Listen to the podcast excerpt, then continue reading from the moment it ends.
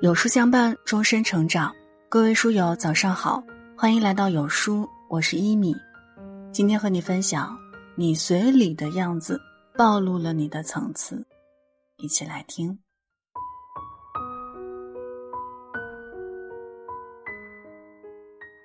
看过一个故事，一个姑娘远嫁了，邀请亲戚前去参加婚礼。表妹最先赶到现场，她随了礼金八百，对方回了一千六。表妹窃喜，以为遇到了傻子。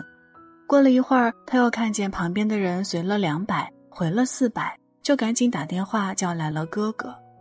哥哥捂着口袋，带着笑意，一路小跑着来了。恭喜恭喜啊！这是我的一点心意。哥哥随了礼金一万。此时，表妹正站在不远处，得意地看着哥哥。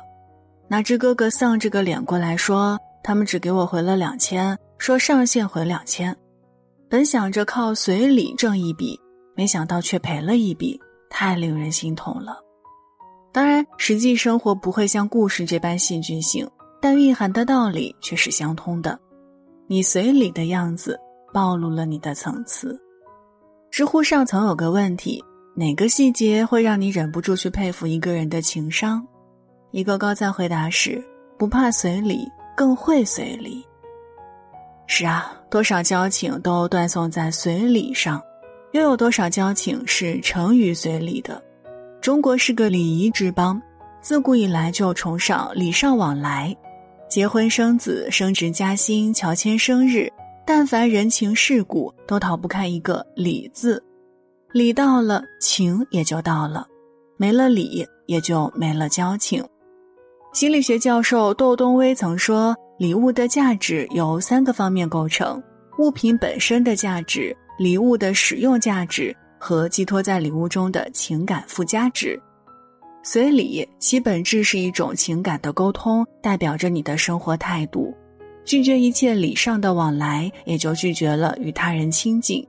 一个不谈情只谈礼的人，只会让人避而远之。”而那些情商高、会办事儿的人，往往是从会随礼开始的。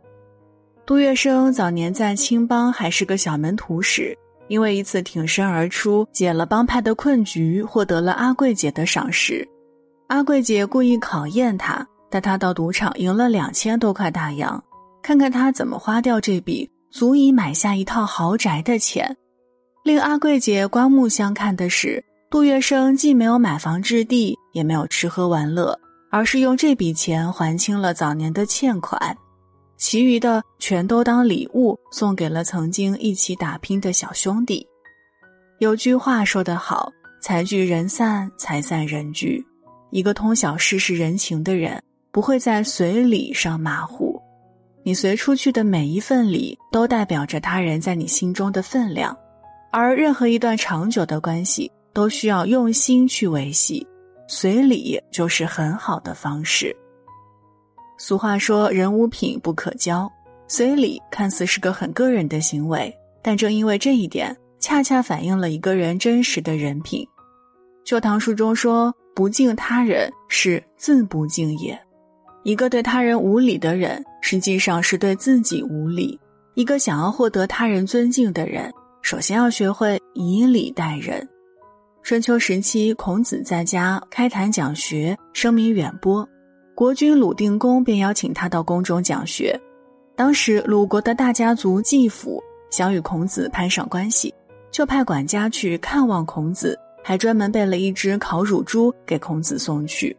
但孔子并不想结识季府，又不能不顾礼法，于是便备了回礼，亲自给季府送去。生活中，很多人会通过随礼来结识朋友，增进感情，表达关心。今天你是随礼的人，明天就可能是收礼的人。所谓“来而不往非礼也”，人情世故本来就是个循环。然而，人上一百，形形色色，并不是每个人都会在随礼这件事儿上，既能成全自己，又愿顾及他人。有道是“窥一斑而知豹，落一叶而知秋”。在你来我往、一来二去之中，个人的修养展现的淋漓尽致。《论语》曰：“君子喻于义，小人喻于利。”一个成熟的人，他看重的往往是人与人之间的道义；而一个浅薄的人，他只在乎自己的利益。范进中举的故事，大家都不陌生。他参加科举考试屡屡落地，一直到五十多岁还只是个童生。因为没有功名，他生活穷苦不堪，寒冬腊月里还穿着单衣，冻得直打哆嗦。乡亲们看不起他，就连他的岳父也嫌弃他。终于有一次，因为主事官的抬举，范进考上了举人。消息一出，邻居们送鸡送米，范进的岳父也提着七八斤肉、四五千钱来讨好他。就连同县的名流们也纷纷上门送来雪花白银庆贺。有一种人奉行的人生哲学，叫做“不见兔子不撒鹰”。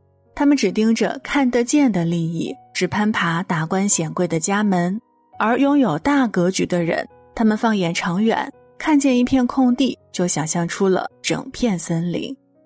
清朝红顶商人胡雪岩就是一个深谙随礼之道的人。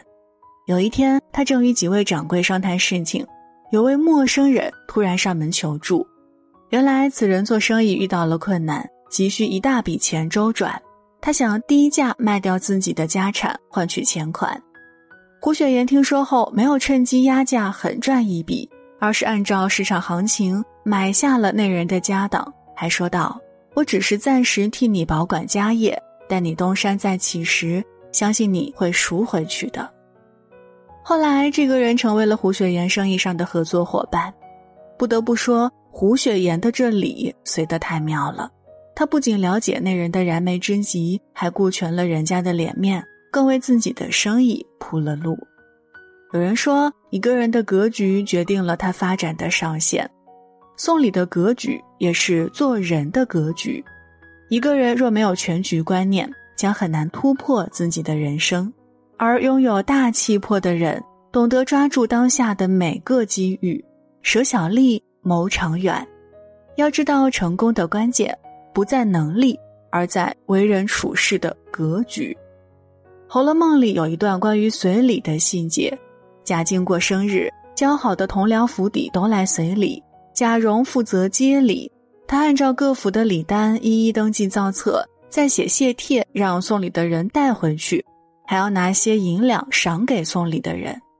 贾蓉说：“你要知道哪一家送了什么。”以便日后回礼的时候礼数能相当，不能人家送多了你送少了，人家送少了你送多了，这是做官人家最重要的一个档案，是礼尚往来的关系。其实不仅是做官人家，我们每个人每个家庭都应该有自己的人情档案，这不是功利，不是无情，而恰恰是因为真心情分。仔细想想。其实，你随礼的样子，直接暴露了你为人的层次。你的敷衍和无视，你的虚伪和奉承，都会变成行走路上的绊脚石；而你的体贴与周全，你的真诚与善意，都会变成前进路上的登云梯。点个再看。所谓人情复杂，复杂在权衡利弊；而人情简单，简单在以诚待人。